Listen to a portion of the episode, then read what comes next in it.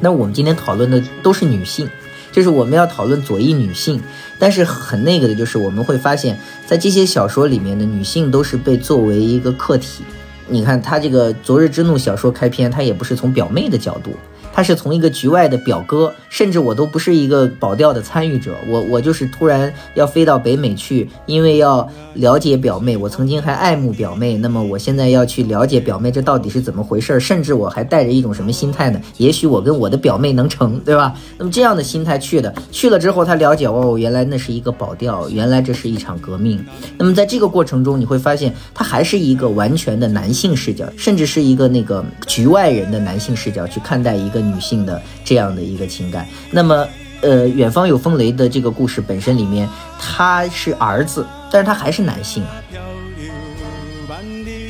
二十世纪早期的这个中国革命作家里面，他们很早就会把国民革命和国民母亲这样的形象结合在一起。怎样才能够培育出有革命意识的下一代，就在于母亲首先要。做到一个好的家庭教育的作用。那么在这样的一种想象之下，这些女性的道德是非常完美的。她又要照顾小孩，她同时还有国族意识，然后而且她还要活下来。因为在这个昨日之怒里面，革命的所有的这个男人都消亡了或者死亡了，但是这个女性坚强的活了下来，带着小孩回到台湾。在这个里面，这个女性身体她所承载的那个。凝视的那个人的那个投射的那个欲望又会不一样。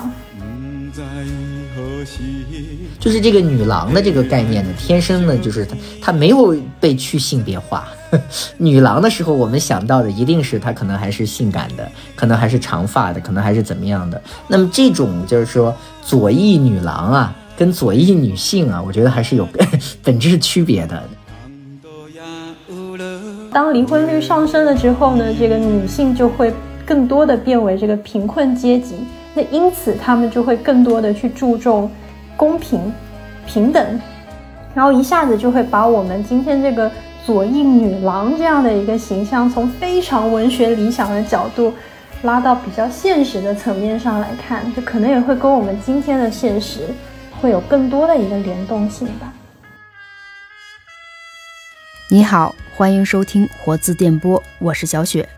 青春与革命是现代中国文学最重要的主题之一。活字文化二零二一年面世的《海上风雷》书系，及时勾勒了台湾一批亲自参与过保钓运动，或是作为后人深入挖掘保钓一代历史创伤的作品系列。从背景上看，二十世纪六十年代末的美国各种运动此起彼伏。一批自台湾、香港留美的学生也纷纷投入其中。一九七零年，台湾外海的钓鱼岛主权突起争议，一夕之间，醉尔小岛成为海外民族主义运动的象征。这些作品是呈现海外世界青年投身时代风潮、充满冒险、激情和迷惘的故事。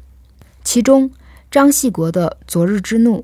讲述了从小就爱慕表妹的我，因为表妹提及自己又一次离婚的一封来自洛杉矶的来信，便借着台北公司外派的机会飞到表妹身边，没想到却卷入了她与前夫和现任男友的一场复杂的离婚案。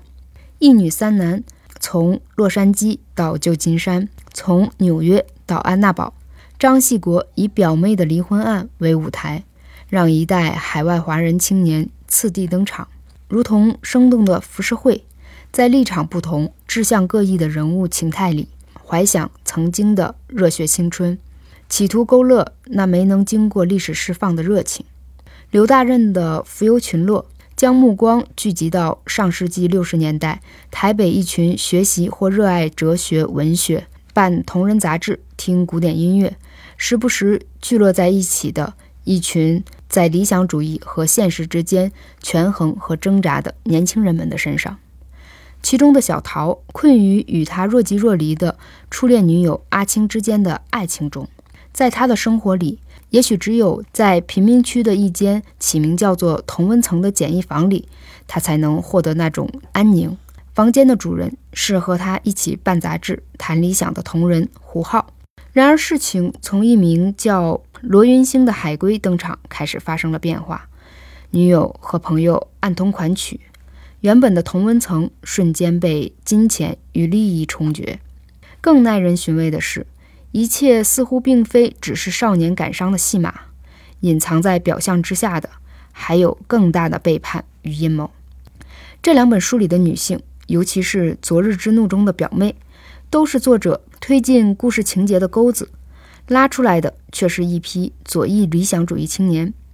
那么，女青年的形象为何要如此塑造？在其中又处于什么样的位置？尤其是原定本系列之中，却因为特殊原因无法面世的刘大任，在二零零八年左右写就的作品《远方有风雷》，更是以一个历史研究者。为主角，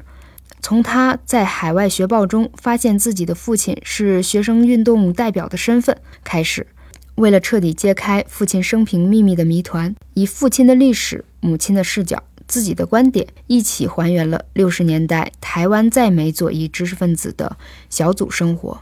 左右两派知识分子两方势力互相拉扯、权斗的真相，而母亲。似乎是彻底瓦解整个小组的政变人物。作者为何有这样的安排？女性在其中总是给人以神秘又招摇的时髦女郎，或者是依附爱人，但又不可避免走向神经质自毁的倾向。这究竟是什么原因呢？本期我们就邀请了《海上风雷》书系的策划编辑刘梦晕。和在今年夏天恰好读了《昨日之怒》的海德堡大学博士研究生张诗敏，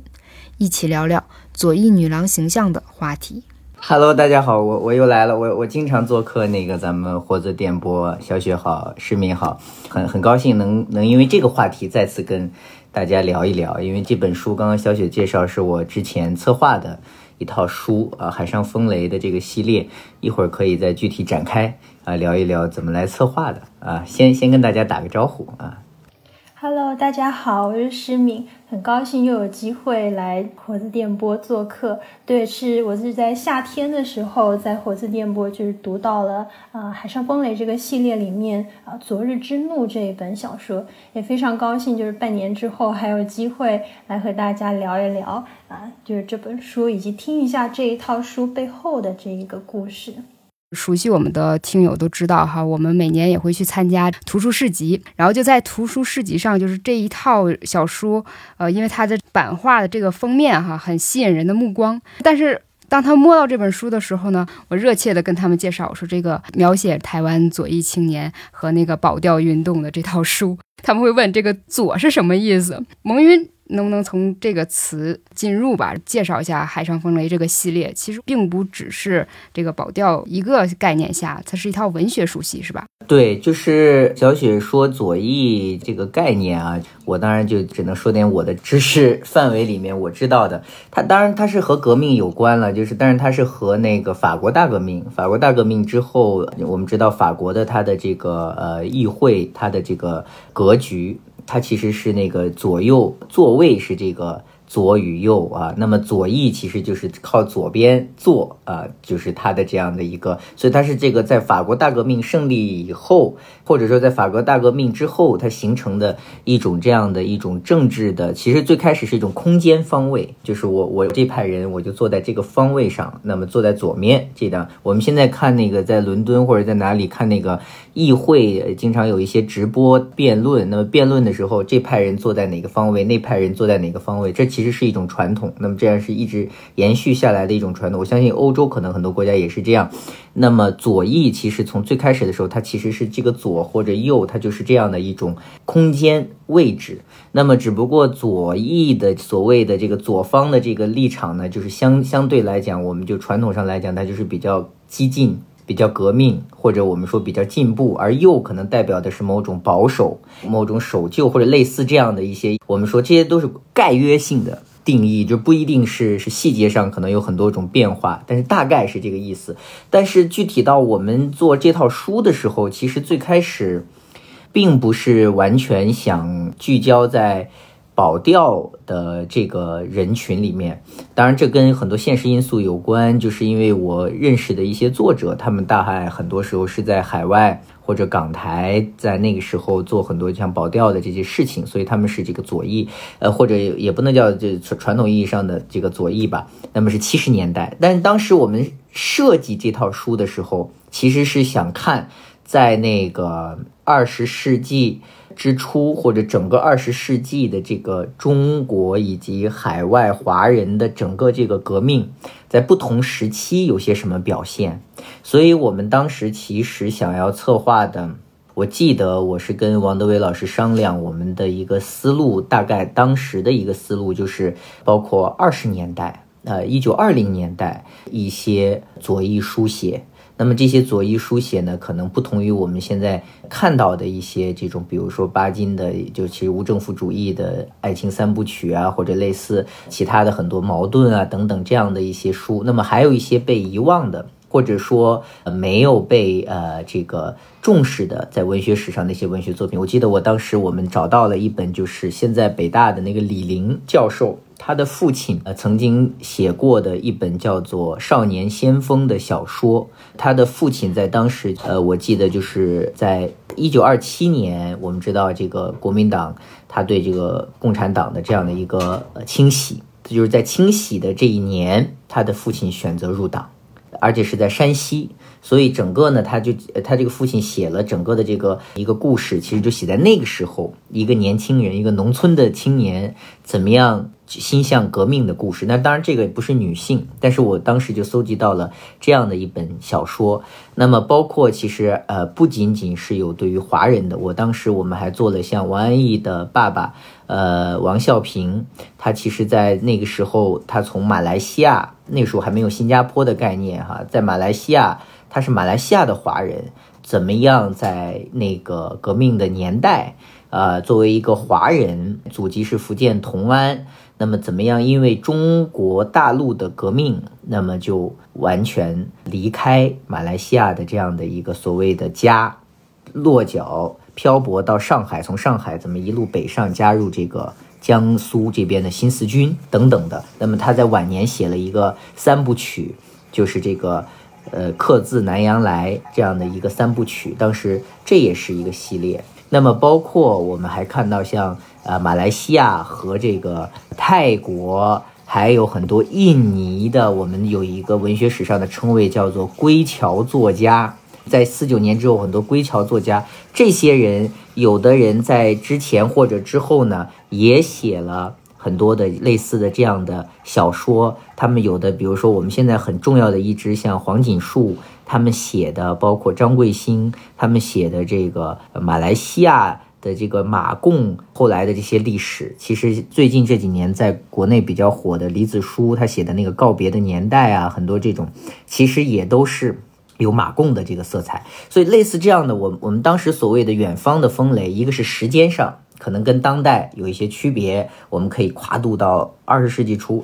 从空间上可能就会想着延展很多的地方，就是包括我们说东南亚，包括海外。那么当然，保钓这一支呢非常重要，所以呢，就是说我们当然都是当时的标准是都是希望是小说，所以用这种方式呢，呃，我们想做这样一个远方有风雷，但是现实就是说它有很多版权啊，还有很多的这种内容，因为你知道写革命，尤其是写跟这个二十世纪中国革命有关的很多叙述。那么其实出版其实是有一些风险的，所以包括等会儿后面我们小雪应该知道这套书其实就波折很多，对吧？从策划到出版时间很长，那有很多的原因，就是因为它涉及的这些人物和我描写的这些事件，其实是很难完全去呃去定性的，对吧？对保钓我们也很难完全去定性，所以等等吧。所以当时我们策划这套书其实是这样的一个范围，但是目前摆到。大家面前的这四本书，其中有两本就是今天我们会讨论的张锡国的《昨日之怒》啊，还有一个刘大任的这个《浮游群落》。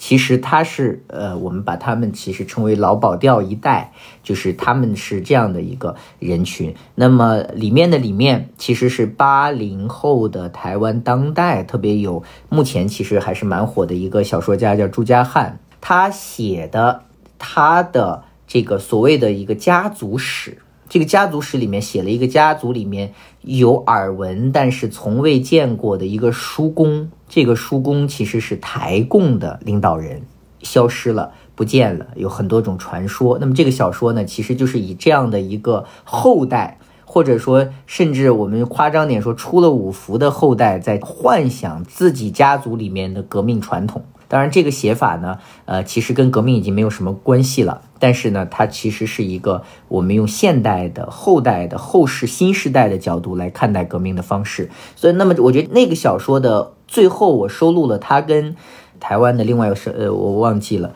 呃，另外一个就是现在很有名的写其后的那个小说家叫赖什么的。那么他们两个人的一个对谈，这个对谈的名字呢？叫做行方不明的一个什么什么啊，就是其实就是在谈把行方不明作为一种象征，就是在台湾的，在中国的整个的二十世纪历史上有很多消失的东西。啊，那么突然家人就不见了，对吧？突然这个参加革命就走了，离家了。然后呢，我突然这个正在村子里打水呢，我就被抓了壮丁了。很多这种，那么在一个年代里面，一个家族里面或多或少出现这样的事情，那么行方不明的这样的一些人的呃踪迹，那么用这样的一个象征的方式呢来谈论革命，这也是一种在当下的阶段里面我们看到的一种叙事的策略。另外一本呢，其实是《戏中币》，《戏中币》其实是一个戏剧。啊，他其实本身是一个台湾的陈应真的这个当时办《人间》的时候的一个弟子，叫钟桥，他也是现在台湾呃民众戏剧和左翼戏剧家啊很有名的一个戏剧家。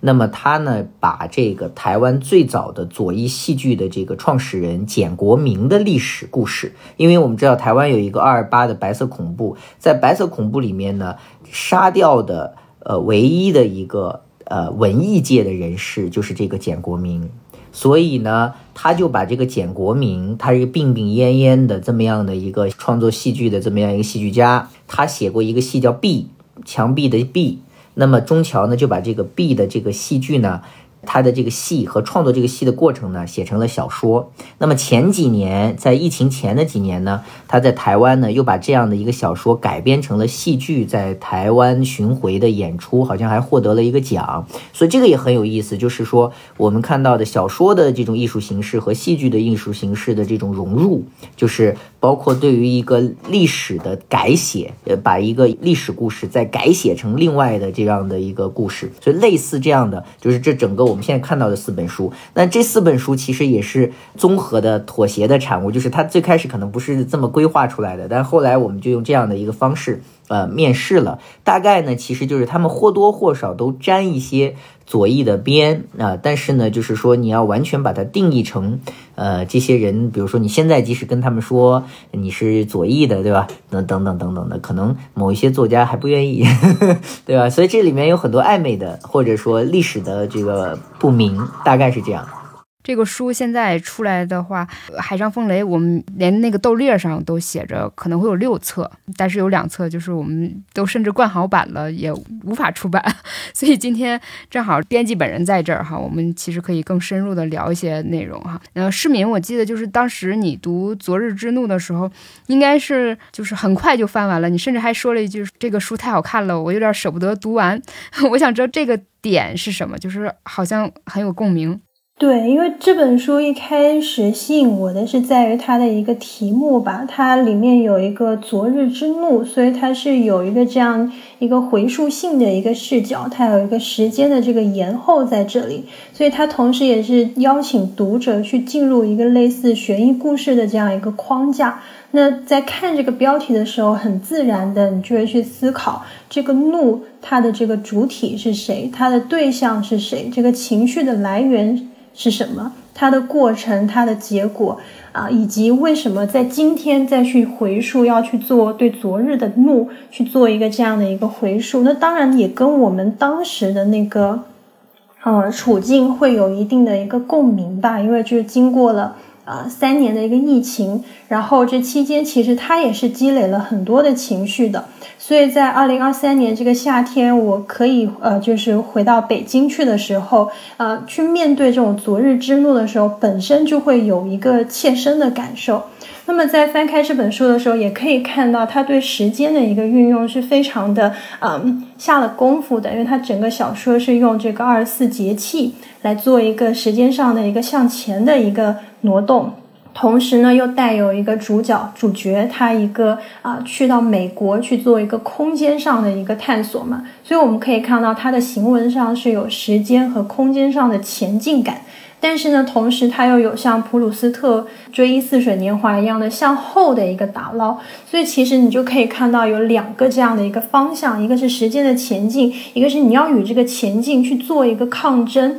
你要去回溯已经。结束了的东西，然后这是一个张力，但同时这里面又有两个情绪的张力在这里面。因为当你在前进的时候，你就意味着你在遗忘，所以你在遗忘的时候，你要在不断的这个遗忘之中去回溯过去的那个愤怒，然后你要通过啊对很多参与保钓运动的不同的这个参与者或者是见证者去对他们做访谈，然后去对他们达到一个共情，去体会他们的怒。所以是当时是这两个张力对我来说就是非常的有吸引力，同时可能也跟我自己个人的兴趣相关，就是我想要探讨就是他这个怒和革命之间的一个关系，然后这里面就会涉及到一个对于怒这样的一个情绪政治的一个分析吧，啊 对，然后最近正好我也在就是在读这个。玛莎努斯鲍姆他关于怒和革命之间的关系的这样一个讨论，对，因为我就在思考说，当时我看这个书的时候，因为我对保钓运动不是特别的了解，所以我就会很想要知道它这个怒发生的这个主体和客体分别是什么。但是呢，我们就会发现，我们在思考怒它是作为一种情绪的时候，就要讨论它里面有没有一个理性的成分在里面。但当我们把它放置到一个有主体和客体的框架之中的时候，我们就会发现它其实是一个有理性思考和有理性判断的情绪。那么革命和怒之间就变成了一个像类似推动力这样的一个一个情绪张力在这里面。但是呢，这个又会涉及到就是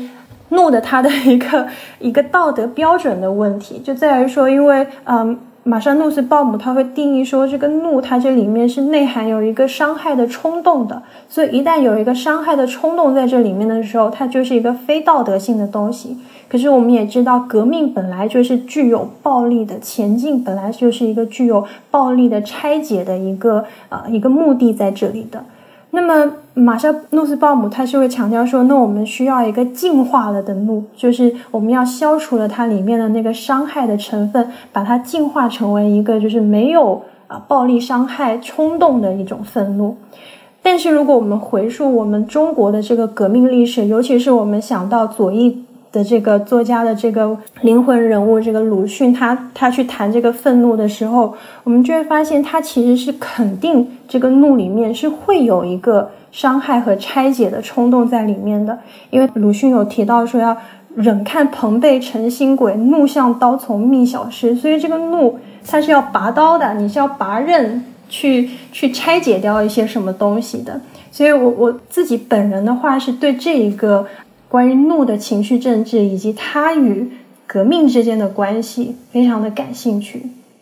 其实是这样，因为因为我们这个主题里面，一个是左翼嘛，一个是女性嘛，这是我们今天的一个主题。所以刚刚那个诗敏聊到怒呢，我觉得特别重要，就是说，就是但是我呢会把。就是我自己的一个体会了，就是说，无论是怒或者类似的情感的呃一种情绪的这样的作为主题，那么它其实是在主客体之间。也许我们把它看作是一个主客体的话，我们觉得情绪可能是一种中介。就是说我无论是怒还是感伤，比如说，另外刘大任有一个小说之前发给那个小雪的，就是那个。呃，远方有风雷，其实就是刚刚诗敏提到很重要，就是这些小说有一个这两本小说吧，起码都有一个很重要的特点，就是它可能是有一个侦探性、探案的一个东西。比如说远方有风雷，它突然讲的是一个看似局外人的表哥要要到这个北美去看看这个表妹。到底怎么回事儿，对吧？这个离婚到底是怎么一个情况？它其实是革命是一层一层的那个洋葱的核心，但是外围所包裹的其实是一些情感，就是是一些剧情。啊，就是是一些剧情，就是剧情的外衣是一层一层穿在外面的。那么那个远方有风雷的故事本身也是什么呢？就是这个父亲都去世了。那么我突然呢，就是呃，在我作为博士，我在读论文的时候，我突然看到有一部分在写提到了当时当时的我的父母的关系，因为我还小的时候，我母亲就把我从北美带回台湾了，然后我们也不知道为什么父母之间决裂了。那么，在我当博士，一个历史博士开始去研究案例的时候，他反过来看历史档案，他发现了父母在。那个革命的年代产生情感破裂的原因是什么？这个是非常有意思。就是我会想到，就是当然我们现在当然可以谈中国的，就是文学里面，也许就是我们看到很多革命的小说，都是用一些情节剧的方式作为包装，情绪是一种中介。比如说我们看那个茅盾写的那个《红》。它里面的那个呃姓张的那个女主人公，她到上海接触那个游行，她汇入那个人流之前，她在阁楼上，她是明明是一个感情纠纷啊，她正在为自己的那个跟男人的这个关系而那个痛苦。那么这本身就是我们会看到，就是在革命进入小说的时候，她。很多高明的作家去书写它的时候，其实包装的是一种情绪的外衣。所以我特别赞同，就是我们看到法国的福楼拜写情感教育的那本小说，我们很多时候看到他就是写好像是那个男主人公的几段，对吧？呃，或或正常或不伦的爱情。但是不要忘了，这个小说它的背景是一八四八年前后，它恰恰是那个革命的年代。而且最重要的是，那个小说的核心情节是，主人公也是，就是你会发现他跟矛盾那个小说的场景设置是很像的，就是一八四八年革命要爆发了。我在想什么？我正在想跟那个那个有夫之妇去约会，那个有夫之妇没有来，我一顿沮丧。在沮丧的过程中，我回到了巴黎的大街上，我突然。就感觉到那个枪，那个法国巷战的那个街垒，然后我心里想的是什么？我心里想的是我的欲望，我的对这个女性的欲望我没有抒发。然后这个小说的名字叫情感教育，它没有叫这个这个，就是在在在在革命中，对吧？挫败，对吧？它不是的。所以，我我觉得有一个很重要的事情就是怒啊，或者说不是昨日之怒，我们讲这个怒，其实在这个小说里面，我们看起来就是这个怒作为情绪，在小说里每个人都好像不是那么的怒。就是不是说我拍桌子，呃，跟你那个据理力争，或者说我们吵一架，或者我们打一架，它不是这个层面的。这个怒其实是有点泄劲儿的，就是说它是一种无声的，或者说有一点事后无奈的。那样的一种情绪，那那样的情绪呢？其实是什么呢？我我是特别赞成刚刚就是我没有看过施敏说的那本书，但是我觉得客体和主体在情绪这件事情上，就是情绪成为了他们的一个中介。如果我是一个个体，然后我面对革命，我面对那个大的时代，那个时代或者那个革命或者那个要变的东西是一个客体的话，我为了要认清那个在变的过程中是不是有我。那个那个东西，那其实我投入的其实是我自己的那些情感，我的那些就是我们在看小说时候的那些事儿。而且你注意，这里面呢很有意思的就是我们现在分析的这些小说也很不幸啊，都是男性。那我们今天讨论的对于都是女性，就是我们要讨论左翼女性，但是很很那个的就是我们会发现，在这些小说里面的女性都是被作为一个客体。就是会作作为一个，比如说，你看他这个《昨日之怒》小说开篇，他也不是从表妹的角度，他是从一个局外的表哥，甚至我都不是一个保钓的参与者，我我就是突然要飞到北美去，因为要。了解表妹，我曾经还爱慕表妹，那么我现在要去了解表妹，这到底是怎么回事？甚至我还带着一种什么心态呢？也许我跟我的表妹能成，对吧？那么这样的心态去的，去了之后他了解哦，原来那是一个保钓，原来这是一场革命。那么在这个过程中，你会发现他还是一个完全的男性性视角，他甚至是一个那个呃局外人的男性视角去看待一个女性的这样的一个情感。那么。呃，远方有风雷的这个故事本身里面，他是儿子，但是他还是男性啊。他去看待母亲在选择革命和那个丈夫要求为了牺牲，就是丈夫为就是这，当然我这里面可以剧透了，就是说为什么最后母亲带着我毅然决然回到台湾，那是因为这我们要参加这个学习小组革命嘛，像列宁的那种学习小组，对吧？我们也有这样的，对吧？基层党支部，我们要读书会，对吧？读书会。好了，在读书会那个时候可是要解决问题的，因为我今天跟你读书，明天跟你读书，学习这些思想，我是要去写大字报，我是要在 Berkeley 要去游行的。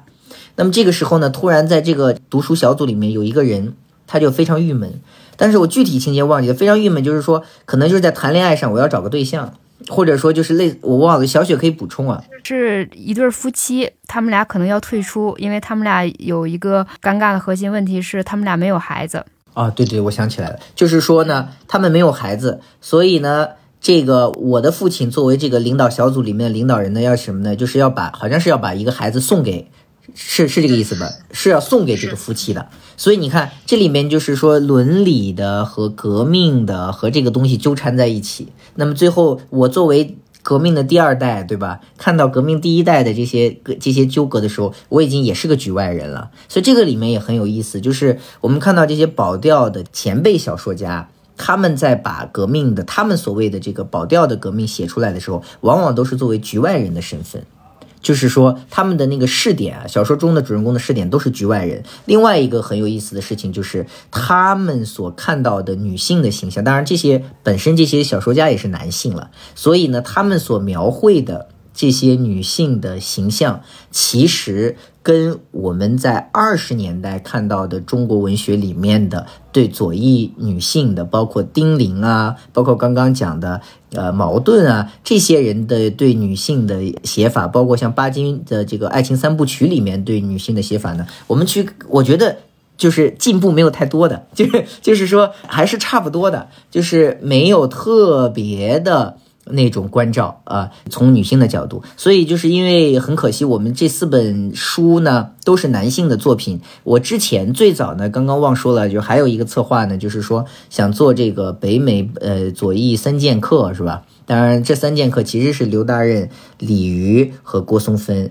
那么其中呢，就有一个重要的这个女性呢，就是李渔。所以李渔的小说我觉得非常重要，尤其是我们可以看一看他在七十年代、八十年代写的一些短篇小说。那么这里面对于一些这种革命或者后革命的这种女性的刻画，其实就会看到一些不一样的。但是我们现在目前看到的这几本小说，可能就是他的这种女性的塑造啊，都有一些城市。啊，就是没有出这个城市，都会把它作为一个情绪的，甚至我觉得刚刚市民讲的那个中间，就是女性在这些小说里面，其实是作为了一种男性主人公和男性叙述者的一种中介，在这个中介里面，他来认识革命，对吧？他就是相当于这个表哥，他以前不认识革命的，他不知道保钓是怎么回事的，他不知道那帮年轻人在北美搞什么，呃，学位也不要了，然后呢，混得很很差，那本来都是很优秀的人出去的。那么他他去了，去了之后他通过什么来认识革命呢？他是通过表妹的两段婚姻，他是通过表妹的生活状态。那么这个表妹其实是他的一个观看的那个客体，他才是那个白雪公主里面那个王后的镜子。那么镜子里说话的那个其实是是个男的嘛，对吧？就是其实看起来是女性在问，实际上是男的在引导她在观看。所以我觉得是大概是这样的一种情况。我是想到的是说，她她这个女性，她除了就是作为一个邀请这个表哥去认识革命的这样一个客体或者中介之外，她同时还是这样一个关于爱情或者说小我的一个这样的一个象征吧。那么这就会涉及到小我和革命这个大我之间的一一个矛盾关系。因为我们可以看到，他在呃这个表妹在第一段婚姻里面的时候，他的这个关于他的这个情欲的小我，最后是把她引向了革命，使得她去呃校园里面这个保钓运动的这个领袖结合在了一起，所以他的这个小我的情欲与这个革命的大怒其实是结合在一起的，是同步的。但是当进入第二段婚姻的时候，这个表哥他通过采访。然后，但小说里面突然一下置换视视角，进入了这个保钓运动领袖，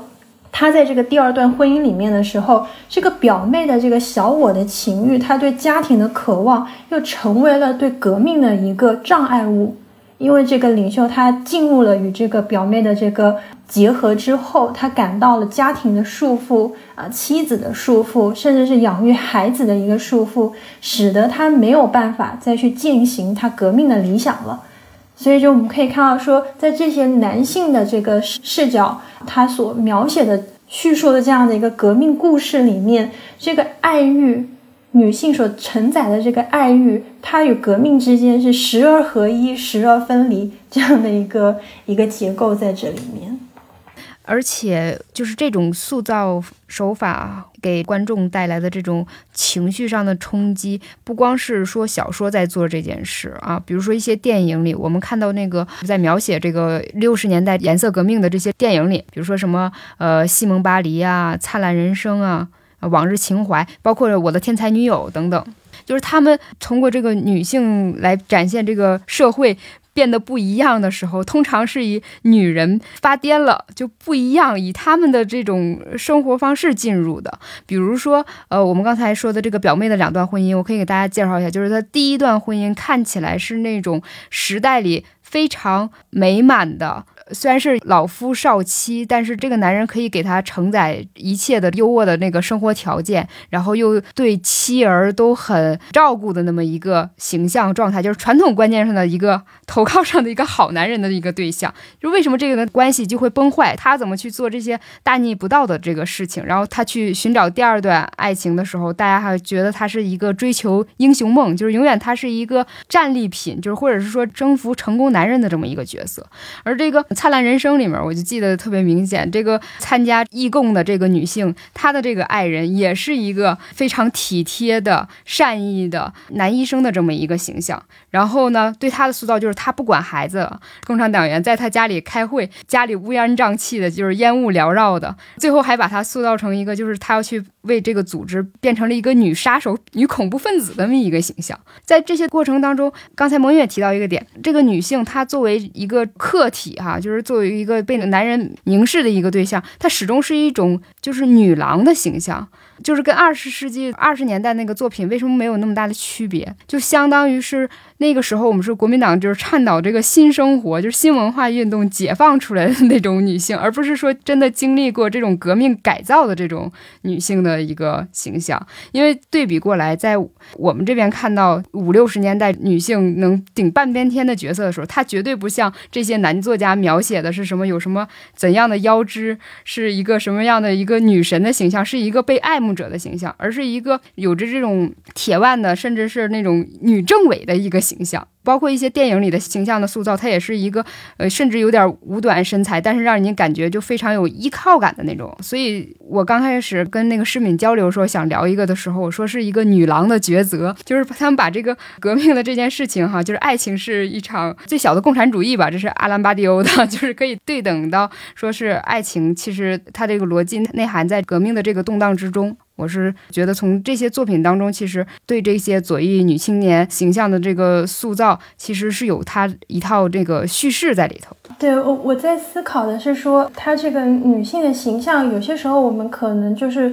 不需要从一个就是生理性别的一个角度去出发，有时候她这个女性形象更多的是我们其实它是一个二元结构的一个塑造。所以在这个里面的时候，我们去谈这里面他为什么要把这个形象设计为女性的时候，他可能要承载的并不是在生理性别上这个女人怎么样了，而是我们在思考它代表了我们人类精神文明里面这个二元结构里面的哪一个极端。所以一定程度上，我会觉得它它会涉及到理性和非理性。暴力或者非暴力等等等等这样的二元结构里面去，所以当我们可以看到在《灿烂人生》里面的时候，她这个要参加义工的这个女性角色，她其实就是呃我们非常害怕的这个革命里面这个怒里面的非理性的成分的一个展现。然后与之所相对应的另外一个角色是那个呃自杀了的那个弟弟，他其实也是一个非常有愤怒的人，但是他却用一个类似压抑自己欲望，他其实就是一个理性的一个象征的展现。所以这两个角色其实都走向了灭亡，一个是理性的去压抑自己的愤怒，所以他要进入到这个警察的体系里面，把这个他的这个愤怒和暴力去合法化。对，就进入到一个制度里面去合法化的运用他的愤怒和他的暴力。然后另外一个就是我要走向极端的非理性，已经走到恐怖主义里面去了。那么其实，在《灿烂人生》里面，这两个角色都走向了毁灭，因为最终来说，这部电影它最后活下来的那个人是刚刚所说的那个有大爱的人，是他这个爱去消化了两种，不管是理性化了的还是非理性化的这个愤怒。所以我自己个人会觉得说，他最后的这个价值取向其实是说，呃，我们就是要用大爱去消解掉这个，就有一点像就刚刚所说的这个玛莎啊努斯鲍勃他所谈的这个，最后我们要原谅，怎样才可以原谅呢？就是要用这种无条件的爱去做一个原谅。呃，我我会这样子去理解它。可是反过来，我们再看《昨日之怒》里面呢，她这个女性的这个形象。其实她还是有一个我们所谈的那种母爱的光辉在里面的，她并没有说因此她就不管她的孩子。那这个也是非常典型的，就是早期的这个二十世纪早期的这个中国革命作家里面，他们很早就会把国民革命和国民母亲这样的形象结合在一起。怎样才能够培育出有革命意识的下一代？就在于母亲首先要做到一个好的家庭教育的作用。那么在这样的一种想象之下，这些女性的道德是非常完美的。她又要照顾小孩，她同时还有国族意识，然后而且她还要活下来。因为在这个昨日之怒里面，这个革命的所有的这个男人都消亡了或者死亡了，但是这个女性坚强的活了下来，带着小孩回到台湾。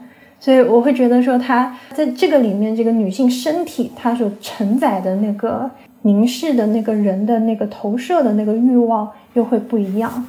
补充一句，就是二十年代的这个新女性的这个形象运动的一个发起者是男人们来做的这件事情，他们的目标就是说，世敏刚才提到，就是说新女性是一个新母亲的一个形象，而不是说她自己本人的自我意识啊。对，就是刚刚小雪说的那个和诗敏说的，就是给我一个很大的启发。就因为我们刚刚谈到这个，在革命中的这个女性，可能她会他的这种书写者和我们很多的这个主人公，他其实是女性作为了一种男性的一种对革命、对爱情、对很多东西的一个投射。但是反过来，其实我们要想一下，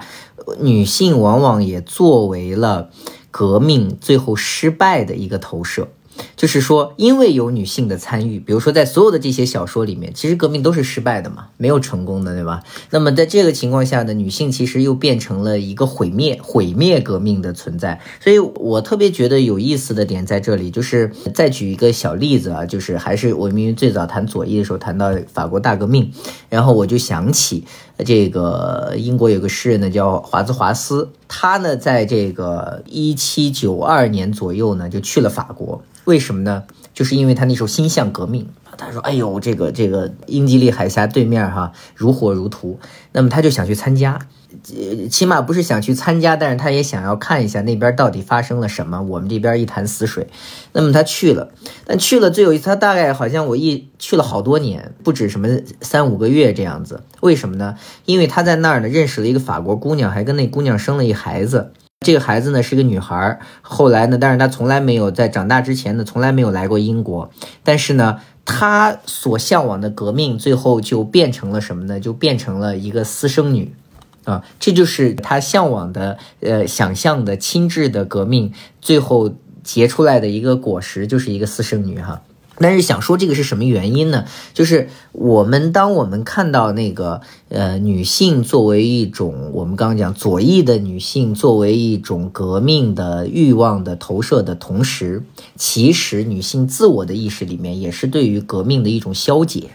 啊，就是说我我个人觉得也是一种反抗，因为刚刚小雪说爱情是最小的一场社会主义。但是我我是觉得啊，就所有的这个革命，最后在在小说中很多都是没有成功的。那么真正成功的那个东西，反而不是革命，是无政府主义。就是我们看到的那个革命的那种燃烧的热情，其实是跟无政府主义相配套的。因为最后我们讲社会主义啊，或者讲一些什么主义啊，这些主义它是要建构的，它是要重新建一个秩序的。但是当你有秩序的时候，你就很难有激情了。然后你没有激情的时候呢，你那些理想主义的东西啊，你那些呃曾经的对于爱的那些海誓山盟啊，都会受到那些很多现实的因素的限制。其实你就扼杀了革命，就是本身我最后如果革命成功了。也是革命失败了，因为革命的热情要转化为另外一种东西。但是另外一种东西对于年轻人，对于我们所看到的这些小说里面的主人公来讲，他们是不想要这个世界的，他们不想要那个秩序的世界的。比如说你刚刚说西梦巴黎，对吧？他不想要那个有秩序的东西，他就是想要乱。在乱中，他才能有一个在要的是那个安纳奇，他要的是那个无政府主义。所以，我们看到，就是当那个远方有风雷，或者说那种革命领袖，那个昨日之怒里的革命领袖，他试图想要用他的权威建立某一种秩序的时候，女性这个角色本身，它成为了一个反革命的一个东西。就是为什么呢？因为我是情感出发的，对吧？我是通过那种激情理想。我是通过那种爱的投射，我是真正通过爱的投射去认同革命的。但是那个我的认同是什么呢？那个是一种一种真的澎湃的热情，跟我们看到的秩序和理性是截然。不对等的，所以呢，当一个你真正点燃了一个左翼女青年的革命理想或者爱情理想的时候，也就意味着你即将要覆灭你的革命。就是我看到的悖论是这样，就是你看那个《远方有风雷》里面的那个母亲，她积极的支持丈夫，拖家带口的去参与读书小组，然后呢，一直是很支持的。但直到有一天，她的丈夫告诉她：“我们为了革命，我们为了革命的友谊，我们为了这种，我们要给一个孩子送给他们这个没有办法生育的另外两口子的时候，是谁最后扼杀了这样的一个革命，使革命变成丑闻的呢？恰恰是这个勇于做出行动的女性，而不是那个成为领袖的男性。”所以，我我我个人就会觉得，如果从这个角度来讲，就是我们看到的很多，今天我们探讨的这个叫做激情催动下的这个左翼的女性，哈，这个左翼女性呢，特别好的一个定语就是激情，就是她是激情催动的。就是你在最开始的时候，小说特别精彩，哇，这个你侬我侬啊，或者说我们对这个都有一个共同的这个目标，我们向着这个目标呢团结一致，然后充满了热情。但是当这个东西越来越发展，革命或者说社会这个战略的果实越来越巩固的时候，我最后一定是终结于一种秩序的。这个秩序是和爱情我所理解的那个激情，因为你激情是燃烧的嘛，你燃烧完了之后你就没了呀，没了之后你要建设了，你要培育了呀，你要有下一代了呀，有很多问题了呀。这个时候，伦理的问题、秩序的问题，然后如果说我们说革命的第二天的话。官僚的问题、社会治理的问题全部出现了。出现这些问题的时候，他就需要有新的秩序。新的秩序就跟我们的那个激情催动下的这种人的状态就不一样了。那不一样的时候，第一个起来反对革命的一定是母亲。所以我们看到的那个，比如说有些苏联电影，然后会看到一些母亲的形象，包括塔科夫斯基的电影里面的一些母亲的形镜子里面那种母亲的形象。你看，母亲在等待。他等待一种回家的人，或者他在呼唤，或者他在他在回忆。那么这种东西呢？你说他是在回忆一种旧秩序吗？我觉得不是，他恰恰是在对于一种无秩序的回忆。他看到了一种瓦解，而且这种瓦解，他渴望这样的瓦解。那么这种东西，我我觉得本身就是女性的反抗的力量来自于，就是如果我们抛去那个被书写、被欲望投射。的目的之外，再剥一层的话，我们如果能够看到这些有意识的男作家，他们在书写女性形象背后，其实有一种催动力是什么呢？就是因为你们不要忘了，这些小说都写在这些人经历过革命之后，而不是在革命中的故事，就是他们已经过了这个时候了，他们已经经历过了那个保钓的失败。或者经历过了保钓的分崩离析，经历过了某些事情之后，他们回过头来，首先有了一个先见之明，就是我最后是失败了。然后在这个失败之后的叙述里面，他催动了一种反思，就是男性的一种反思，男性作者的一个反思。这个反思，他树立的那个撬动革命杠杆的人，在这两部小说里，我觉得都是女性。所以这里面就是刚刚我们最开始谈那个女性的被动，那么到这个过程中就看到女性同时也是主动的，她消解了那个曾经的激情和革命，因为革命和激情要她屈服，她觉得这违背革命，她就不搞了。我感觉刚刚小雪和诗敏就启发了我，这个就是觉得好像是这么一个逻辑。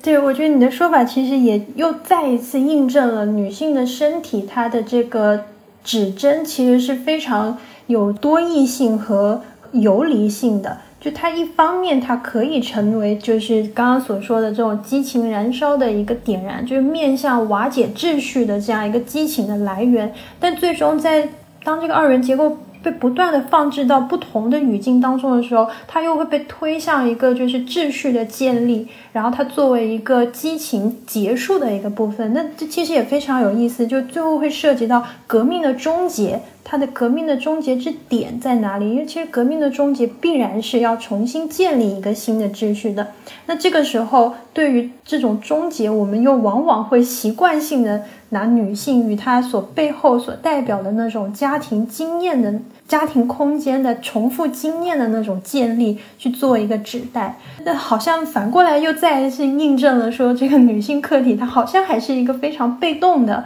被书写的一个符号。是的，我也我更同意诗敏的看法。我觉得始终都是在一个被书写的一个位置上。我就是从整个这个书读小说，如果要是随着这个情节的发展来看，我会是觉得他的那个无以为继和那个绷着那个弦是一直在拉着紧绷的那个状态的。甚至我是觉得一定程度上是因为作者就像你说，他有那一个所谓的先见之明，他没有办法给他们安排一个更好的结局，所以他才把那个女女性。最后的那个形象和他的那个结局放在了一个让人感觉戛然而止的位置上。比如说那个昨日之怒，你不能设想最后的结局竟然是这个保钓的一个领袖，他直接就被车撞死了，就无力给他 再安排一个什么额外的这个结局似的。包括就是《远方有有风雷》这本书的话，哈，我会觉得那个母亲的那个形象，在这点上，我也就是保留一个空间哈，就因为这个母亲她最后的这个形象，她好像是只有她走出了这个历史。她是唯一一个，就是无论是历史还是现在，她都是在场的那个人。但是我很期待，就是说他在描述就是这个儿子，就是向母亲挖掘这个父亲历史的时候，他有什么样的那个表情动作什么，这些都没有，直接就是给了这个说，哎，行，这个我我应该告诉你了，就又直接推到了这个叙事里头，就不会再有他的。真实的那个反应在，就所以就是我比较同意这个市敏的看法，就是这个女性她作为一个指代的这个成分，她这个身体其实，或者是说她的这个角色是有作者的一个指向，一个涌动的东西在里头的。对对对，就是呃，我当然我可以再补充一个小点，就是刚刚讲到的另外一个作者，我觉得也很重要，但是我不知道简体字版有没有他的小说，就是刚刚讲到的郭松芬。郭松芬有一个中篇小说叫《奔跑的母亲》，呃，当然他呢其实是在讲那个白色恐怖的台湾二八的之前，那个一个可写的父亲和一个照顾这个父亲的母亲。那么这个女性，当然。那个小说里面的女性的主体性，哈，她的那个主动、主观能动性就更强一些，她的那个意向性也更强一些，同时也是一个革命啊，也是一个革命，因为在二二八之前，在台湾的这帮子就是以我这个母亲还有这个父亲他们这帮人，就有点像《戏中壁》里面的那帮左翼青年，他们并不是说心向什么哪个主义。他们就是在那个过程中的一个一个部分青年，那么在面临二二八的时候，这些人都被秘密的有些逮捕，有些杀害。那么这个整个的背景是这样。郭松芬有一部分的小说都是聚焦在这个角度上，而且都是以女性，就是她的描写更细腻。就是小雪说的，刘大人的小说和张系国就的小说呢，就过于阳刚了，就是说他省略了很多细腻的部分。那个郭松芬的小说呢？就是他的他更野，就是那个野金啊，野金的两点水的那个野，就是他会揣摩女性人物在那个情景里面的那种非常异色的心态。他会用很多意象，那这种描写本身也跟刘大任和张系国他们的这种很现实主义的写法有点不同。那么从那个里面，我觉得可能更多的可以看出一些我刚刚谈到的，就是女性的那个主动性。但是在比如说像《远方有风雷》或者《昨日中怒》这样的小说里面，我觉得是它就是它小说叙事本身它是有它的局限的，就是它过于在一个男性的视角里面来看待这个革命，同时呢，他把女性作为了刚刚讲的那样的一种。投射那样的一种中介来撬动整个叙事的这样的一个轮回，对吧？是这样的一个东西，就是它的功能性过于明显，意图过于明显。那么在那个郭松芬啊、李渔的这样的小说里面呢，我觉得就相对来说，在这个方面处理的就更细腻，就是类似的。当然，我我是觉得整个的左翼文学，就是如果说把他们都可以大类归在左翼里面，我们还可以看到很多人。就是很多的小说家，如果说刘大任、李渔、郭松森、张系国，然后包括这个马华的，包括这个王孝平等等这些人，我们当然会看到，就是由于历史啊、时代啊、白话文的这个进化啊，他们的叙事本身是有自己的一个时间局限，就是说局限性的。那么另外一个呢，就是说在如果从一个往前流的过程里面，那我们看到，比如说像那个这个黄锦树啊等等这些人。那可能就会就是会觉得，哎，好像更细腻了。但是我觉得这种细腻可能也是一种，就是 就是它是一种进步的一个，就是说呃文学观念的一个变化。但是如果我们把它放到那个时代背景下去看，这些人的写作呢，仍然是有他的那个很高高水平的一个价值吧，文学的想象。大概我会觉得是这样，嗯。我是在想到说，就是受历史限制的这个问题，但其实，在啊二十世纪初期就已经有非常多的这个呃女性理论家，包括我们比较熟悉的像何英正这个呃无政府主义者，然后也是最早的他创办的这个《天意报》，就很早的就已经刊登出了呃共产党宣言，然后所以在可以看到，其实一定程度上，它可能不是。呃，历史限制的问题，可能有些时候是，嗯，就我们刚刚所说的秩序的在建立之后，我们要怎么样重新再去发掘过去的这个有些超前的这些意识？就像我刚刚谈的这个何英正，他在二十世纪初期他就已经提出来说，像男女这样的一个二元结构，它背后。它其实就是整个资本主义还有殖民主义这一系列发展的基本逻辑在这里，所以可以看到他其实他的这个意识是非常超前的。但是非常有意思的，就刚好刚刚也提到说，每一场革命如果它要成功，最终应该走向无政府主义嘛。但像何英正他本人最后是舍弃了无政府主义，反而是最后又背离了这样的革命，所以。可以看到，说就是这种复杂性和矛盾性，它不一定跟历史时期相关，它可能要跟个人的这个具体经历，反而对。是的，是的，是的，是的，就是如果我们看，呃，包括今天没有讨论这个，比如说陈映真他的一个早期的文学书写，他和他后来的这种放弃小说去做其他的这个文字书写的这个过程。那么陈映真的早期小说里面有很多这种泣血的女性，是吧？而且包括在革命的这个过程中，尤其是在这个呃台湾戒严的时候被关押。那么女性女性的这个革命者和女性革命者家属的这种书写，就类似这种，我会觉得就是不同面向。如果我们把左翼女性或者说左翼的家属，对吧？呃，等等类似这样的一些呃人物图谱啊，把它呃拉出来做一个对比。或者说，那这是蛮有意思的。哪怕是单独的一个时期，我都会觉得，就是不同的人，比如说刚刚我们谈到的陈映真、刘大任、郭松芬这些人，早期在台大，他们都是同学，或者起码都是认识的。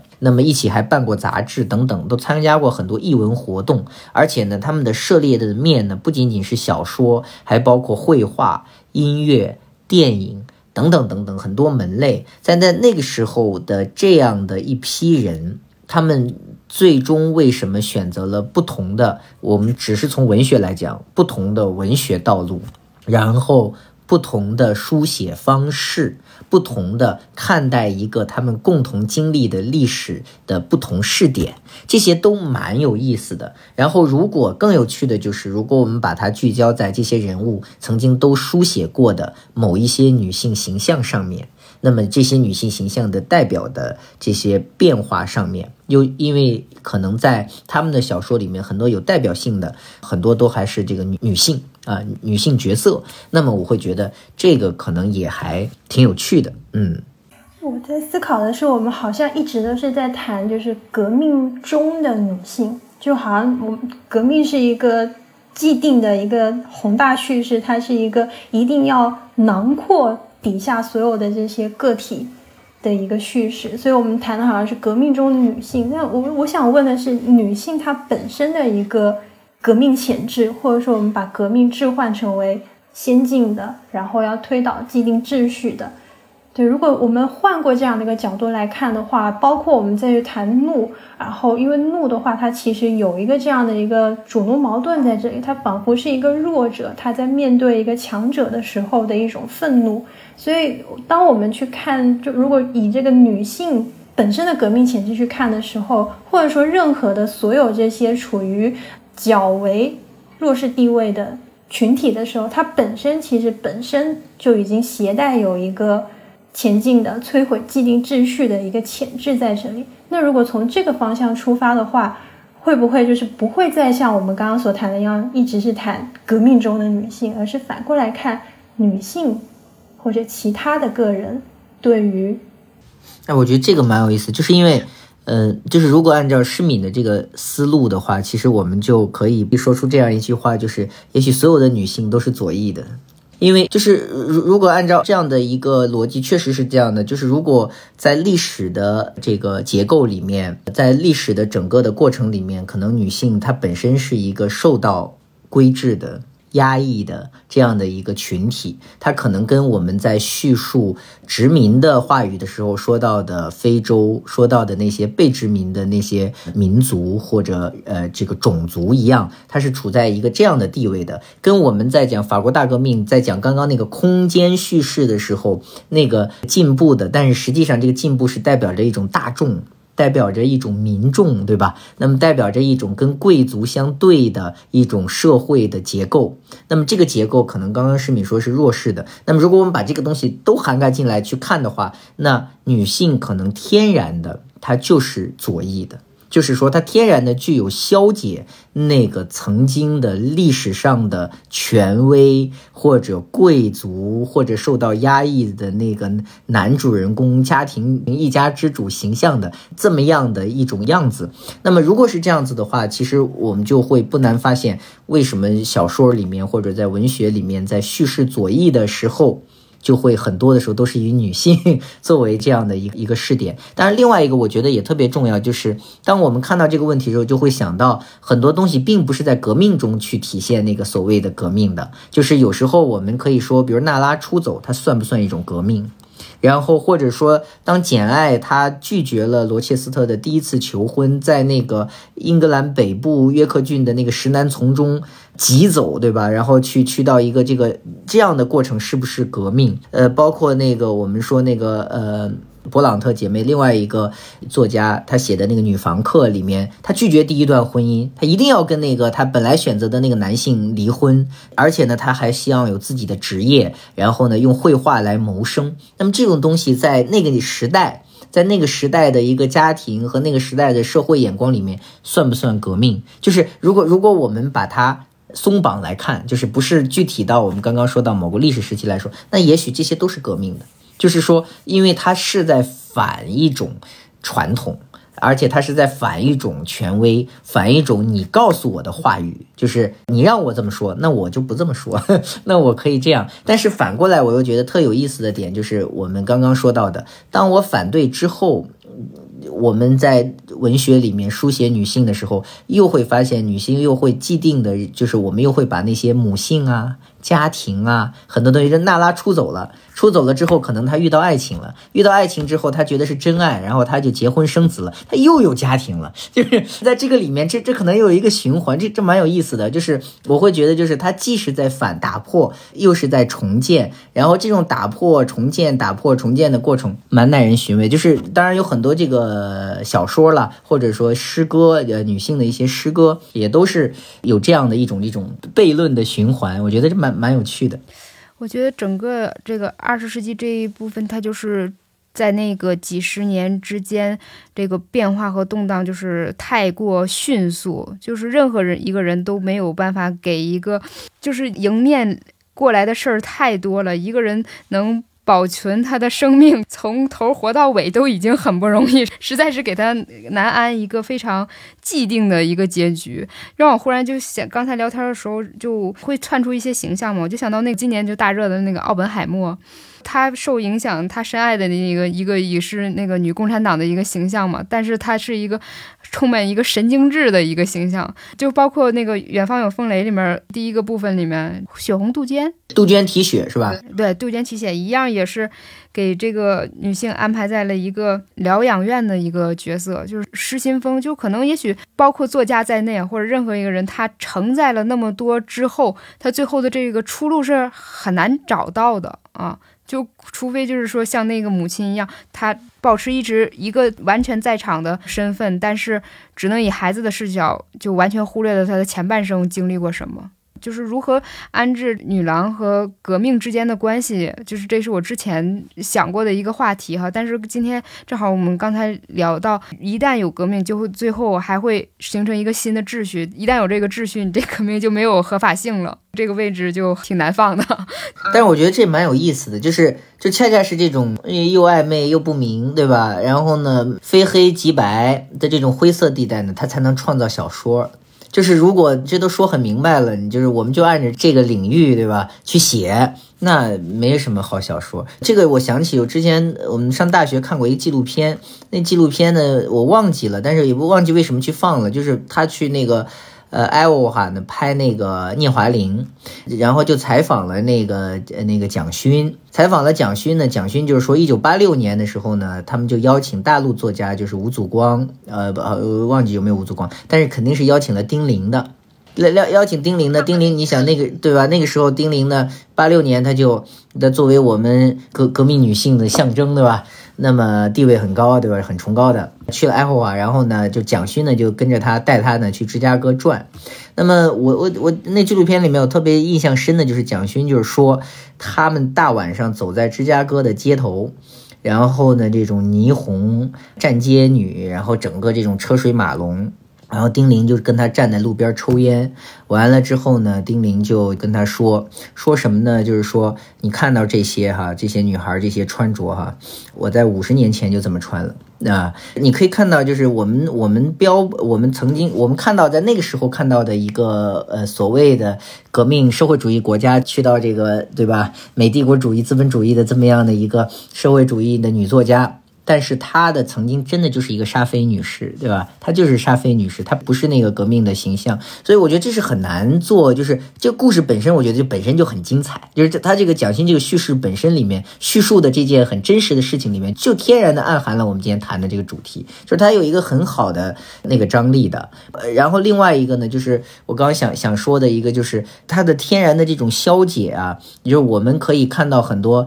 真的秩序之后的那个女性的形象。很多的时候就是，比如革命，呃，如果我们说居委会大妈，或者说一个一个一个类似的这种形象的时候，我们会发现，我们天然要塑造这种女性的时候，往往是把它去性别化的，不穿着跟男性一样的衣服，对吧？戴着跟男性一样的袖章，或者说，呃，甚至呢，很多的这种革命女性，她都不是长发了，她一定是短发。然后呢，她有一些这样的一些，我认为是去性别化的一些装扮。那么在这个过程中，其实就是已经进入秩序了。而刚刚小雪用的那个词特别好，就是她是女郎，就是这个女郎的这个概念呢，天生呢就是她她没有被去性别化，她就是女郎的时候，我们想到的一定是她可能还是性感的，可能还是长发的，可能还是怎么样的。那么这种就是说左翼女郎啊。跟左翼女性啊，我觉得还是有 本质区别的，对吧？所以我觉得这个激情催动下，应该是左翼女郎，就是这个题目是不是应该变成这样？呃，对对对，你说是如此，就是包括呃，就是你刚才说那个聂华苓那部纪录片，正好我之前也看过，然后我印象非常深刻，就是说丁玲刚到那儿的时候，她在。就是大家对他那个期待和簇拥下，他刚开始竟然是有一点拘谨的，就是他不说话，他不不怎么说，然后后来打开了这个话匣，然后丁玲这形象就当然就。更值得玩味了哈！就后来他到延安之后，我可以用一个词儿，就是说延安的那个陕西的小米，最后给他做成了一个补铁似的，他体内补了铁，他变成了这种很强悍的一个女战士的一个形象哈。我们先不去赘述，但是在这个前面补充一点，就是他在二十世纪的时候，就对比说他五十年前就那么穿的时候，他以前被那个瞿秋白呃写文章，就是他其实是被批判的那边，就是他们是薄西民，就是这个波西民就是。波西米亚，哪怕只她是一个纯粹的革命女性，这么有代表性的这个昨日文小姐，今日武将军，这个她也一样是有自己的这个不同时代的一个不是铁板一块的，它是一个有流变的一个过程的。所以这个话题真的很丰沛，尤其是这个丁玲的形象真的是值得很好的一个研究，因为她活得足够长，这个创作的这个这个经历又足够丰富。对，我是在想说，呃，也就对，因为有一本蛮经典的一本书是那个呃刘建美老师写的，这个呃英语是叫《Revolution Plus Love》，但是翻译成中文的时候，它叫做《革命与情欲》吗？反正大概就是说革命与恋爱的关系。它里面其实就对丁玲的一个呃这个长时段的一个流变做过一个探讨，但他的这个探讨角度是从。革命与恋爱的关系去进入的，所以如果我们从这个角度去看的话，如果如果恋爱代表的是一种小我的一种实现，然后革命是一个大我的实现的话，那么他认为在丁玲早期的创作里面，其实对于这种小我，甚至是以小我去逆反这个大我这样的一个反叛性，其实可能是更加。具有先进性的，这其实就最后我们刚刚谈到说，我们要用女性的身体去代表，呃，去谈它里面内涵的一个个人价值对于既定秩序的一个反抗冲动吗？那革命也可能是一个用来囊括一切的宏大话语，所以他去逃脱出革命的这样的一个裹挟的时候，其实也是一个个人主义的这样一个个人自由。达到巅峰的一个状态。如果我们把左翼视为一个更有自由，也其实也不能这么说。这个就变成对左翼它这个里面的这个内涵的那那种模糊性的一个探讨。因为我们往往会认为说保守价值是会更强调自由派，或者是说，然后左翼会可能是更强调公平。但是从恋爱与革命的这种辩证关系里面看，如果我们能用恋爱去逆转革命这样一个宏大话语的裹挟的话，也是蛮有意思的。所以，他丁玲不同时期的这个转变不一定是完全是进步的，就是这个角度去思考的话，在《海上风雷》这个序里面，王德威老师。他说的左翼的这个解释啊，我觉得特别好，就尤其是前面一句话哈，我就跟大家分享一下，就是说我们应该如何看待这些作家，他们的背景各异，但都是少小离家四处冒险，他们都怀有一股无以名状的激情，企图改变自己或社会现状，也不约而同的在左翼理想中找到寄托，然后就说了一下这个。左翼以下包含的几个特征：对抗传统体制，然后自居异端的这个勇气，被侮辱、被损害者的这个人道主义关怀，等等等等这些，我可以回头附在呃我们的这个简介里，大家有感兴趣可以看一下。但是就像这个浮游部落里面啊，它里面提到了一个东西，就忽然就可以攫取住我的心，就是这个时候不区分他描写的是这个男性形象还是女性形象了，他说的是。这个主角患了一种精神流亡症，就是这套小说之所以非常好看的一个原因，就是它真的有那种穿越时代性的东西。你不觉得它是六十年代离你其实是离你比较远的一个时代啊？但是这个精神流亡症，然后以及他在这里面虽然缺乏一点对女性这个心思的这个细腻的揣度，但是它里面关于这个一个迷茫青年啊如何找到自己的路，以及就是他们一起啊读书小组想弄一个什么艺术企业化，他们都做了哪些事儿，你脚有兴味，很多很多细节充沛的，让你觉得都可以在你的生活里找到这个映照的感觉。我非常有这个感受，它里面有一个比较文学，在美国读比较文学的博士，最后没毕业还找不到工作，我看了哇，冷汗直冒，好可怕呀！马上想到自己。我刚开始还以为就是呃，市民看就是因为同样是海外留学生的这个身份，然后呃，里面讲了很多在这个海外求学的，包括有那边当时六十年代的美国也是一个民权运动比较激越的一个时代哈，然后他天天看着人家学生在华盛顿游行什么的，自己心里也是那个群情激越的，尤其是台湾当时的青年，他们也会生在这个夹缝里的这种感觉，一一方面又想运动运动，另一方面又想着回国以后这工作。怎么着落？方方面面这种夹缝般的感觉啊，就是超越了这个性别以外，甚至超越了时代。对，我我觉得《浮游群落》是这里面蛮好，就是可能，当然我们抛去刚刚讲那个主题，是我觉得是呃，就蛮好看的，就是它里面讲了很多年轻人该怎么生活，就是年轻人的那个活法。就是说，尤其是对于一个大学生，或者对于一个研究生，他无论在哪里，在城市，在在国外，他的那种生活，尤其是人和人之间的。就是你感觉好像过了五十年、六十年了，对吧？半个世纪前，好像就是那个时候大学生生活的更精彩、更丰富，就是有很多的那种社交，呃，有很多点子，然后可以去碰，然后也可以失败，然后有很多很多的那种外对向外的东西。但我们现在好像都太向内了。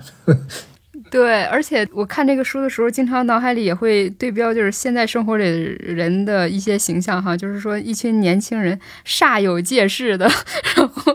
在谈论一些问题的时候，就不禁呃哑然。可能因为我呃已经是工作一段时间的哈，就看那里面会有一个回看的一个过程，觉得更有意思，想起了曾经的自己。